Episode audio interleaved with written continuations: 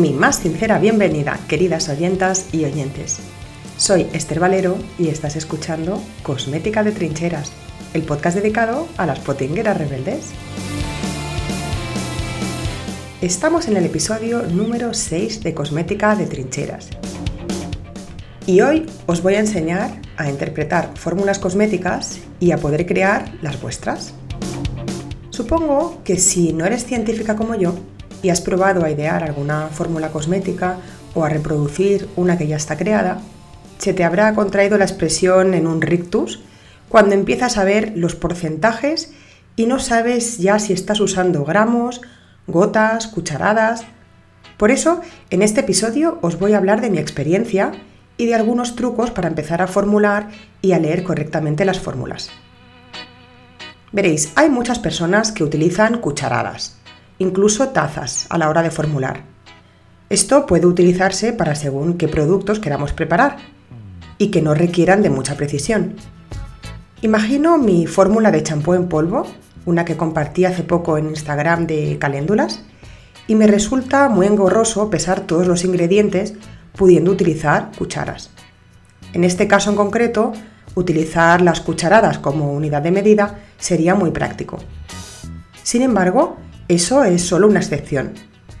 En general, tenéis que tener en cuenta que en las fórmulas de cosmética casera solemos medir la masa, es decir, el peso, aunque en ella se mezclen líquidos y sólidos. Esto es lo que confunde más al principio. Vamos viendo que entre la lista de materias primas hay ingredientes sólidos y líquidos, y no sabemos muy bien si tenemos que utilizar una pipeta o si tenemos que pesarlos, y nos genera mucha confusión. Lo más sencillo es que todo esté en la misma unidad de medida. Imagina que tienes que preparar una crema hidratante y quieres hacer 100 gramos. Preparar 100 gramos de los productos es lo más sencillo cuando trabajamos con tantos por ciento, porque así no nos equivocamos tanto en las cantidades. Eh, imaginad que la fórmula contiene 50% de agua, pues serían 50 gramos. Si tenéis que poner 5% de manteca de cacao, serían 5 gramos. Si quieres hacer menos, por ejemplo 50 gramos de producto, solo tienes que dividir las cantidades entre 2 o si necesitas hacer más, pues las multiplicas. Hasta aquí fácil, ¿no? Bien, pues ahora vamos a hablar de otras consideraciones importantes que seguro que aprendimos en la escuela, si estábamos atentas, claro, pero que ya se nos han olvidado. En alguna fórmula se nos pide calcular el volumen, es decir, los mililitros. Y es que para medir la cantidad de líquido de una receta, aunque os he dicho que casi siempre se hace en gramos, en algún caso tendréis que usar el volumen. ¿Os suena aquello de la densidad? Que lejos nos queda, ¿eh? Algunas. Pues os voy a refrescar la memoria. La densidad es una propiedad básica que tienen los líquidos y se basa en la relación entre el peso en gramos y el volumen en mililitros, tomando como referencia al agua. Eh, siempre se toma el agua como referencia porque la proporción de masa de agua y de volumen es de 1, 1, es decir, que un litro de agua equivale a un kilo de agua. Por eso se dice que el agua tiene densidad 1, porque gramos y mililitros son iguales. Ahora bien, ¿qué pasa, por ejemplo, con el aceite? Como ya sabéis, el aceite pesa menos que el agua, por eso si lo mezclamos, si mezclamos el aceite con el agua, el aceite se queda siempre flotando en la superficie. Al pesar menos se dice que su densidad es menor. En este caso suele ser de unos 0,8-0,9. La glicerina, por ejemplo, tiene una densidad superior a la del agua, que es de 1,3. ¿Cómo podemos hacer para conocer la densidad de un producto? Pues bien, en Internet tenéis toda la información que necesitáis, pero si queréis fuentes más fidedignas, consultad siempre las fichas de, los productos, las fichas técnicas. ¿De qué nos sirve entonces conocer la densidad de un ingrediente? Pues bien, nos puede ocurrir si nos encontramos con una fórmula en la que se expresan los ingredientes en diferentes unidades de medida y se mezclan eh, mililitros con gramos. Eh, como os he dicho antes, lo más fácil es unificar para que sea mucho más sencillo de preparar. Vamos a aplicar la fórmula para calcular la densidad. La fórmula es volumen, es decir, mililitros, es igual a masa, que son gramos, dividido entre la densidad. Si queremos hacerlo al revés, es decir, convertir los mililitros a gramos, tenemos que invertir la fórmula.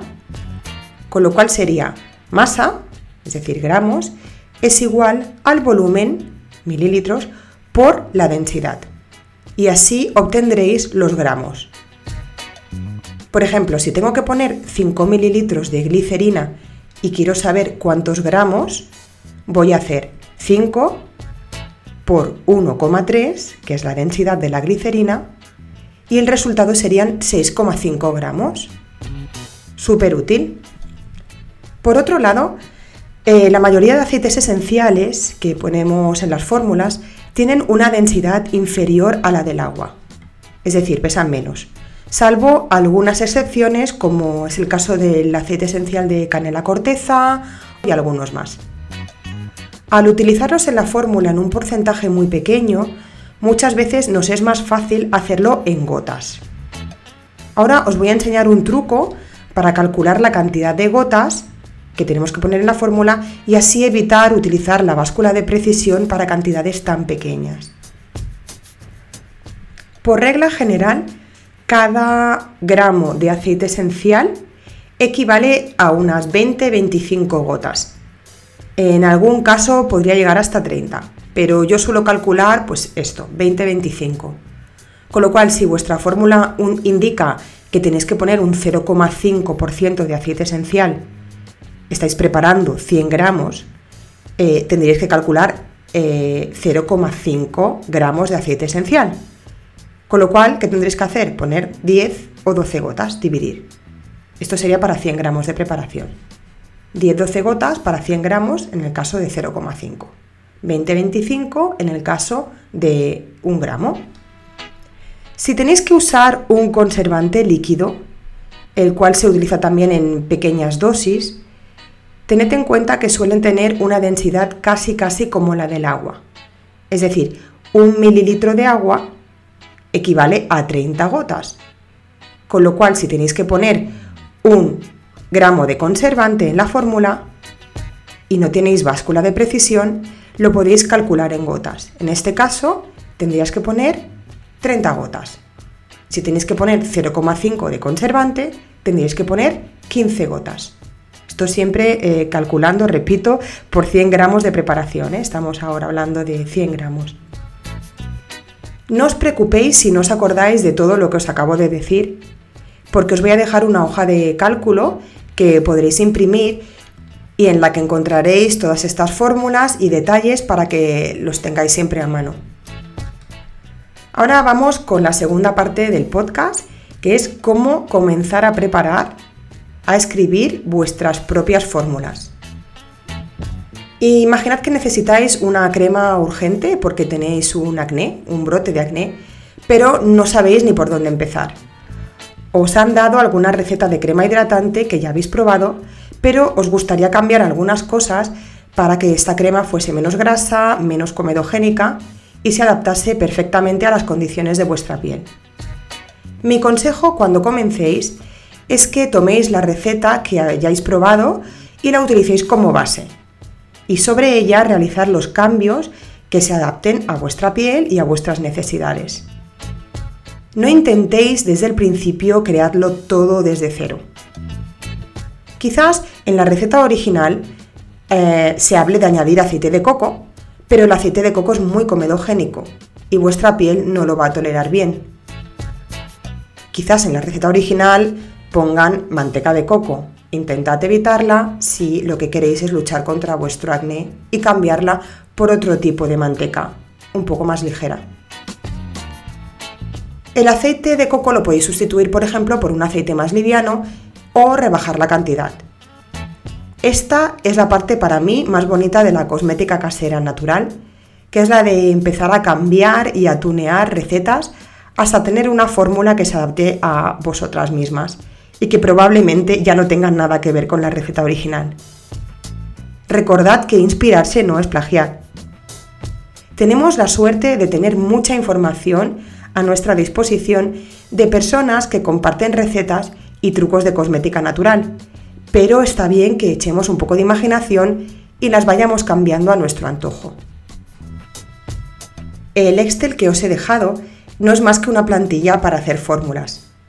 Veréis que hay una tabla para que apuntéis la receta original que os inspire y al lado otra tabla en la que podréis crear la vuestra cambiando lo que queráis.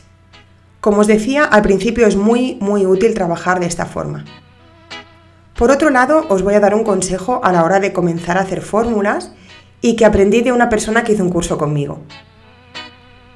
Imprímete unas 100 copias de esta plantilla de fórmulas en tamaño A4. Intenta hacerlo recto verso para aprovechar mejor el papel. Imprime también la cubierta que te dejo en el enlace o hazte una propia y encuadérnalo todo para crearte una libreta. De esta forma tendrás tus fórmulas todas juntas y las vas a poder retocar y revisar cuando necesites. Bien, hemos llegado al final del episodio número 6.